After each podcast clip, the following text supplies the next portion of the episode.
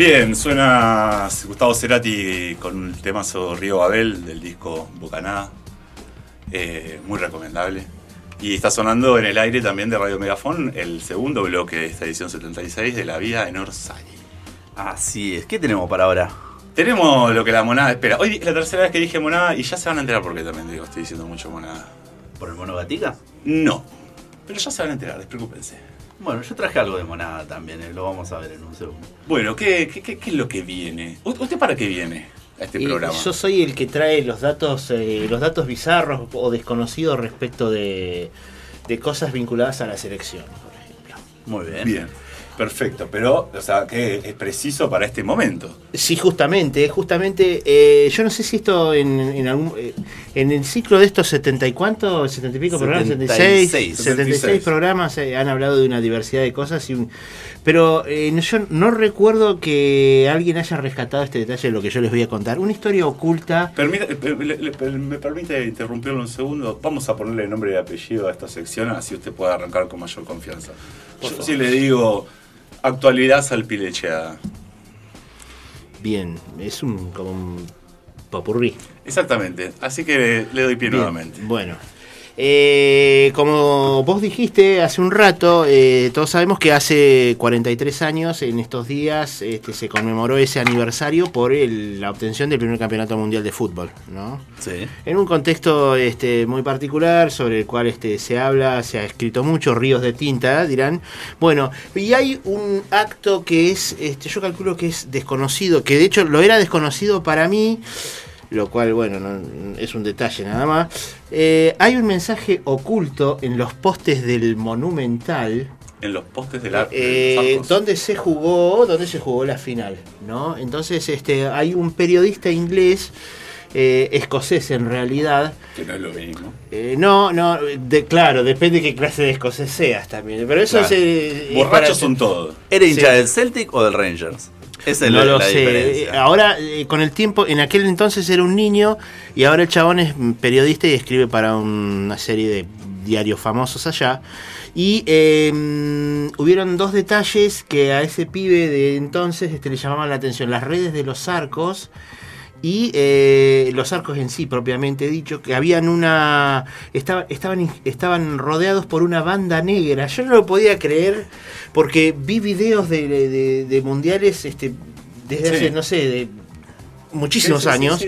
Bueno, y hay un mensaje oculto. Fíjense, deben haberlo visto millones de veces en videos o en fotos de la final del 78, que los postes del Monumental, si se fijan en la base, tienen una cinta negra, una banda negra. Ajá.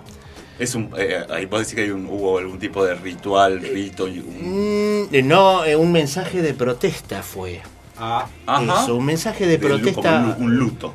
Sí, sí, Ajá. sí, un mensaje de protesta oculto por eh, este, los cancheros de los cancheros de ahí de, de la cancha. Los cancheros de la cancha, mirá que vale la redundancia. Pero Sí. no era el comunista de Menotti dando órdenes.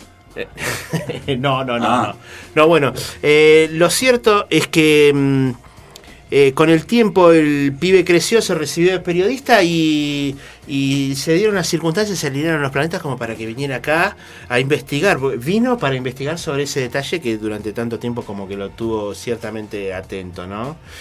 Entonces, este... mm, este hombre, un tal David Forrest, fue a comer a un restaurante llamado Don Julio. Este, no sé si familia. sí. eh, que eh, y bueno, entonces este se le acercó, estaba viendo un libro sobre, con, con fotos del mundial, le preguntó qué estaba viendo.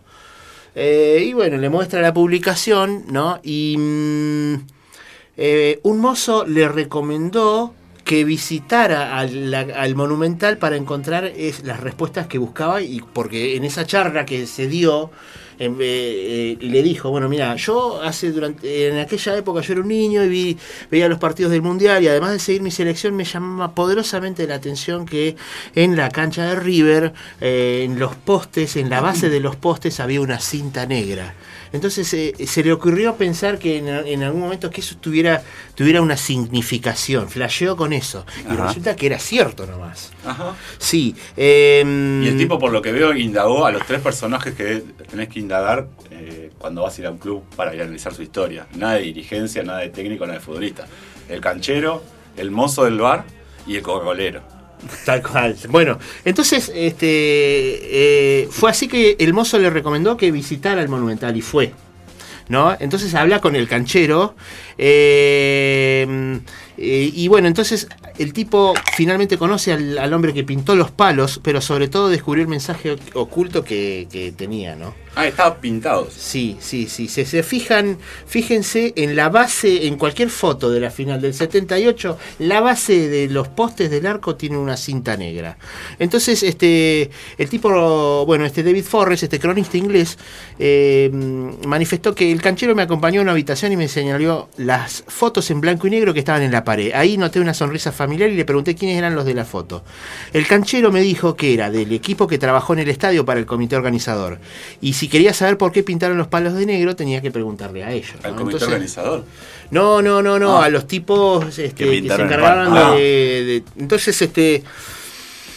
Y mm, dice, me acerqué a la foto y reconocí a alguien familiar. Mi corazón latía en mis oídos. Me di cuenta que sí, el hombre de la foto tenía unos 40 años menos con un peinado salvaje como el de Leopoldo Luco, Luque, pero la sonrisa y los ojos eran sin lugar a dudas las del mozo de Don Julio. En esa foto lo ve al chabón.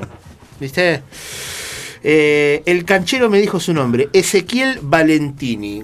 Vamos a googlear, vamos a investigar a Ezequiel Valentini.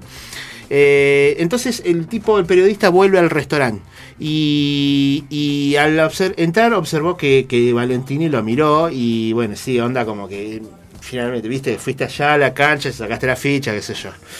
Eh, entonces, Ezequiel Valentini le revela por qué pintaron la base de los postes de negro y como ningún jugador, eh, el mensaje era que como ningún jugador usó los brazaletes negros en honor a los desaparecidos durante la dictadura, los utileros de aquel entonces buscaban una forma de recordarlos. Entonces este, debatieron respecto de qué mensaje ellos querían, eh, sabían que estaba ahí, que no había un lugar más público en el mundo que justamente la cancha en ese momento. Eh, y pensaron en, distintas- en distintas alternativas de dejar ese mensaje de protesta, ya sea de, de hacer alguna pintura en el césped o en algún cartel publicitario, pero bueno, era jugar con la llave del Sí, nicho. Sí, sí. Sí, sí, sí. ¿No? Sí, sí, sí, sí, Eh, sí, trazada de madera.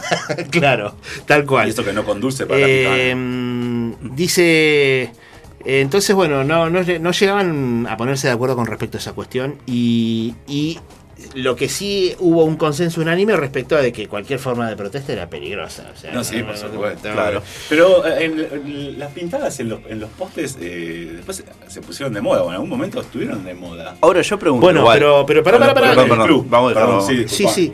Se- no tenía miedo por mí, dice. El terror actúa de tal manera que te hace temer por tu familia y amigos. Cada jugador de cada equipo de la Copa del Mundo debería haber usado públicamente un brazalete negro para recordar a los muertos, dice. Eh, y entonces ahí surge la idea que tuvo uno de sus compañeros, pintar las bases de los palos de color negro. Bien. Entonces, así se reemplazarían simbólicamente los brazaletes, pero eh, había que comunicarle a los milicos de esa decisión. Eh, y entonces este, surge así la inquietud y, a ver, apareció un militar y, y, y, che, ¿y ¿por qué esto está pintado? No, porque es una tradición de la zaraza, qué sé yo, y pasó.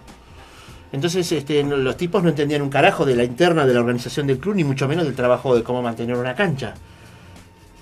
Y bueno, y está eso filmado por todos lados, dice. Entonces había, hay un acto de protesta oculto a simple vista. Perfecto. Claro, yo igual preguntaría, justamente, ¿es útil un acto de protesta si recién nos venimos a enterar 40 años más tarde?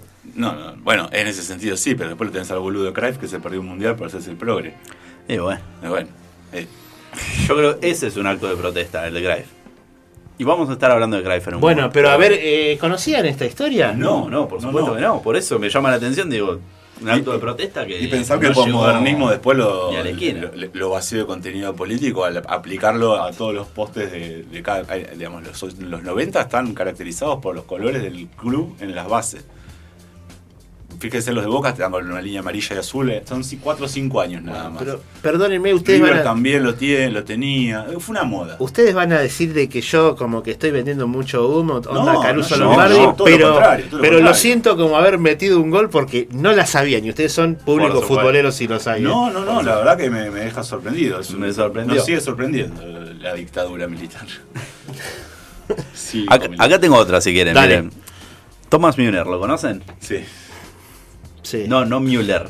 Ah, Müller, eh, eh, ¿cómo es? Es de Bélgica. Ah, un amigo, Mo- Meunier, sí. Ahí está, ahí está. me- Bien, Dice, porque dijo, ganar una Eurocopa es mejor que ganar un Mundial. Todos los mejores del mundo, están todos los mejores del mundo excepto Brasil en Europa, dice. Papá, ¿no te olvidaste de alguien? sí. ¿No te olvidaste de que Sí, se dejó sí. afuera? ¿Cuántas veces lo dejamos afuera? Y en 2014, en el 86. Claro, te estaba olvidando, papá, de los que tienen dos Copas del Mundo acá. te- se le pasó, digamos, que se le pasó al Qué muchacho. guacho atrevido igual, ¿no? Eh, Sí. Tomás Meunier, 28 años, un mediocampista, no sé, Lo dejó está fuera. jugando en el fútbol, en el Dortmund me parece. Lo dejó afuera a Portugal ayer, eh, Bélgica. Sí. La Eurocopa Sí. está más que interesante, ¿vale? Suiza dejó fuera campeón del mundo. Sí, iban perdiendo 3 a 0, levantaron ahí 3-1. después Iban ganando empataron. 1 a 0. Ah, sí fue. Iban ganando 1 a 0, pero después se lo dio vuelta 3 a 1 y empataron 3 a 3. 3 a 3, después fueron a penales y, erró bueno, Mbappé. 5 a 3. Y erró Mbappé, es verdad, El exactamente. último penal de Francia, el que selló su fracaso, fue Mbappé. Es- exactamente. Hubo también otro partidazo eh, que fue el de España, el, Espa- Croacia. el España-Croacia. Partidazo. Farangistas contra Eh, Ostachas. 5 a 3, ¿no? 5 a 3, pero había arrancado ganando Croacia. Eh, Metámonos con la actualidad, ya, ¿no? No, Eh, no, qué no, sé yo, metemos que porque ese fluya. es otro, e- ese es otro bloque que ya lo tenemos guardado también. Di- Le pido disculpas. Bueno, Bueno. eh, no está siendo como muy coherente que digamos. ahí. Yo- No. Pero te lo tenía que expresar. No, no, pero debe ser la cuestión de estar sentado en este lugar y Esa, encima, esa es así ya. y ¿eh? encima con los lentes, sin los lentes, porque estoy de frente. Ujú. Pesa, Ajá. pesa esa silla. O sea, es una Estoy sensación embriagante. En algún momento me podré sentar yo en esa silla. Estoy pateando botella. Bueno. A, to- a todo nos llega. Bueno, eh, ¿algo más? ¿Algo más? Sí, sí, sí, Sí, sí, por favor. Falleció Darío Tonón, ¿lo conocen? ¿no? Periodista que hace 31 años de manera ininterrumpida dirigía, conducía y transmitía el programa Vélez y su mundo. Falleció un caro de un caro cardíaco, vale, un paro cardíaco, eh, haciendo un picadito como el uruguayo que hablamos la semana pasada, ¿se acuerdan? Sí. Y hace poco se había recuperado de COVID encima de eso. Es- Y es una tragedia muy fuerte, más teniendo en cuenta que es un club que no se puede dar el lujo de perder hinchas. Claro, ahora ya son 13 nada más. Claro, no, no son más el Fortín, son No, por 13. eso. Incluso si ya lo sumas a Ginsburg dentro de eso, también. Vienen perdiendo Che, gente pero, pero Vélez, con Vélez. ¿Sala ¿qué te dejó de ser hincha ya? Zárate. Ah, qué pregunta. Ay, f- eh, se trató el tema de los traidores en el fútbol argentino acá. Sí, Ah, sí, sí. Hablamos de los doble casaca y después dij- hicimos él los jugadores. Primero hicimos los jugadores que, eh, que fueron eh, homogéneos en, su- en- en el vestir, podríamos decir, ¿no? O sea, solamente jugaron en un club. Claro. Me estaba costando decir eso y tuve que buscar la otra, la otra forma. Y la segunda, eh, la otra, al, al- al programa siguiente hicimos el doble casaca. Así es. Eh, tengo otro más. Por ¿Quieren? favor, Hablando de dictadura, hablando de dictadura, vamos a Uruguay porque los jugadores de Villa Española no traten de buscar qué equipo era, porque todos saben que es Peñarol, eh, Nacional y Defensor o, o Danubio, si quieren. Después Bueno. el resto son. Sos- y el tanque sirve. Por- Y si por eso, si sos independiente, puedes jugar contra el City Torque. Claro. Bueno, jugadores de Villa Española en su partido contra Peñarol salieron a la cancha con un lienzo que decía ni olvido ni perdón, dice. Y uno de ellos, que es Santiago López, salió con una camiseta, con una casaca que decía te fuiste sin hablar, cobarde. Todo esto haciendo referencia a la muerte de hace unos días en el Hospital Militar de Montevideo al represor José Nino Gabazo, un encargado de cruzar la frontera hacia Argentina a buscar militantes exiliados de militantes Ah. de las organizaciones revolucionarias Las exiliados en. Argentina. En plan con- Claro. Mirá, y, y- y en ese equipo, si mal no recuerdo, eh, jugó el, el- el famoso jugador eh, que firmó en el contrato eh, que si tocaba el indio o los redondos, el loco se podía ir. Villa Española. Era- Ah, era, un puede equipo ser. llamaba algo español. Puede ser, puede ser, che. El, el uruguayo Sí. que era fanático de los redondos, que dijo, Sí. si toca el indio me puedo ir a la mierda. Sí, sí, sí. así es, así es. La verdad que. Y no fue lo único que pasó encima en ese partido. Ah, Eh, Peñarol ganaba 1 a 0 hasta que patea de mitad de cancha un jugador de, de Villa Española. Ni me gasté en buscar el nombre porque la verdad que no. Washington. Sí, seguro. o Fonseca. Fonseca, tiene que haber un Fonseca. Y le meten un golazo de mitad de cancha, ¿viste? Y la reacción de- del arquero, que fue pobrísima, no pobrísima solamente como jugador, sino pobrísima como, como compañero. Porque se escucha que uno le dice se va afuera y el arquero la ve venir y le entra, se le cuela en el ángulo. Y se pone a gritar y dice, ¿por qué me decís que se va afuera? ¿Por qué? Le echaron culpa a los compañeros enfrente de todo el mundo. ¿Por qué me gritás se va afuera? ¿Por qué? Y vos estás de frente, loco, al arco. Vos estás vos en el arco, no te das cuenta que no se va afuera. Bueno, eh, eh, una situación relativamente similar pasó en el Argentina-Uruguay del otro día. Eh, el arquero grita que no, que no llega, que pasa, que, que se le pasa a él. Claro. Muslera. A Mu- Mulera sa- sa- eh, grita eso en el centro. Y Suárez se da vuelta diciendo, ¿quién dijo que pasaba? Claro. Y se empezaban a putear. Y dice, qué fácil que nos meten un gol, terminó diciendo Suárez. En el No. primer palo, habiendo Sí. perdido todas las marcas. No. Sí, sí, sí, eso es verdad. Me, Sí, me sí. acuerdo de Hay, haber. hay- hay momentos Eh, en los que me da hay la un video de que lo no quiero en- tener como, como compañero de equipo a Suárez. No. Hay un La video que no. Te en deja donde con lo uno menos, cuando tiene hambre te deja con uno menos, Sí, boludo, sí. muerde a uno. Un video donde lo remanda en cana, así, viste, ese tema de la, la lectura de labios, que ellos lo, lo ponen así en slow motion y sí, le, le- Ah, le queda es- clarísimo del pase de factura de Suárez al arquero. Sí, sí, de sí, no, y hay un Sí. con micrófono, se escucha Sí, todo. sí, sí. Bueno, sí. Igual esto no termina acá, porque el muchacho, además de mandar en cana al compañero, ¿qué agarra? Agarra el palo de- de- del arco, re enojado, pues hace- obviamente te mandaste la cagada de tu vida, tenés que demostrar que estás enojado. Y agarra y empieza a cagarlo cabezazo, cual tóxica a la persiana, ¿se acuerdan del video ese? Bueno, así empieza a cagar a cabezazo al palo, boludo. Como hierro en hermética. Claro, ¿viste así? Con el bajo y la cabeza. y el puño. El limado, chaval. No, tremendo, tremendo. Eh, pero, por- pero, ¿y siguió jugando después de eso? sí, ¿El terminó. árbitro no lo echó? No, no, no lo echó. ¿Por qué eso no es como incitar a la violencia? Es fútbol uruguayo, es violento de por donde lo mire. Sí, es insignificante. También, sí, sí, sí. No, no, no ganaron una Libertadores a color Que todavía. no gane la copa igual. ¿Qué copa van a ganar? Nos ganaron a nosotros Ah, acá. no, no, no. Una cosa es la selección uruguaya. Bueno, pero esa selección uruguaya de esa época era la que le había llegado a- jugar la semifinal del mundial. Una cosa es la selección uruguaya y otra cosa es el fútbol uruguayo. El fútbol uruguyo es una mierda y lo sabemos todos. O sea, la selección uruguaya, guarda. O sea, no, en primera ronda suele tener desempeños de mierda, pero Sí. después, te- después en un partido de playoff de octavos o de cuarto, porque mucho más.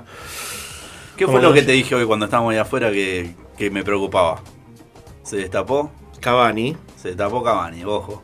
Sí. Eso Sí, me daba sí, miedo, sí. porque lo vi contra Bolivia lo vi errar todo. Todo. Y a Suárez también. También. Bueno, y, y ahora Brasil-Chile el sábado. Sí. hermano. Sí, sí, sí. Sí, Estiña. Lo que juega Brasil. ¿Estás cagado? No, boludo, pero lo que juega Brasil. Estás cagado, dale. Mirá el No. pañal que A tiene. mí me, ahí, a mí me encanta cómo juega la selección argentina igual, la, la primera media hora. Después ya me quedo dormido. Pero la primera media hora me parece fantástica. Ganó 1 a 0 después de dos líneas de cuatro muchachos. Después, ya, que circule.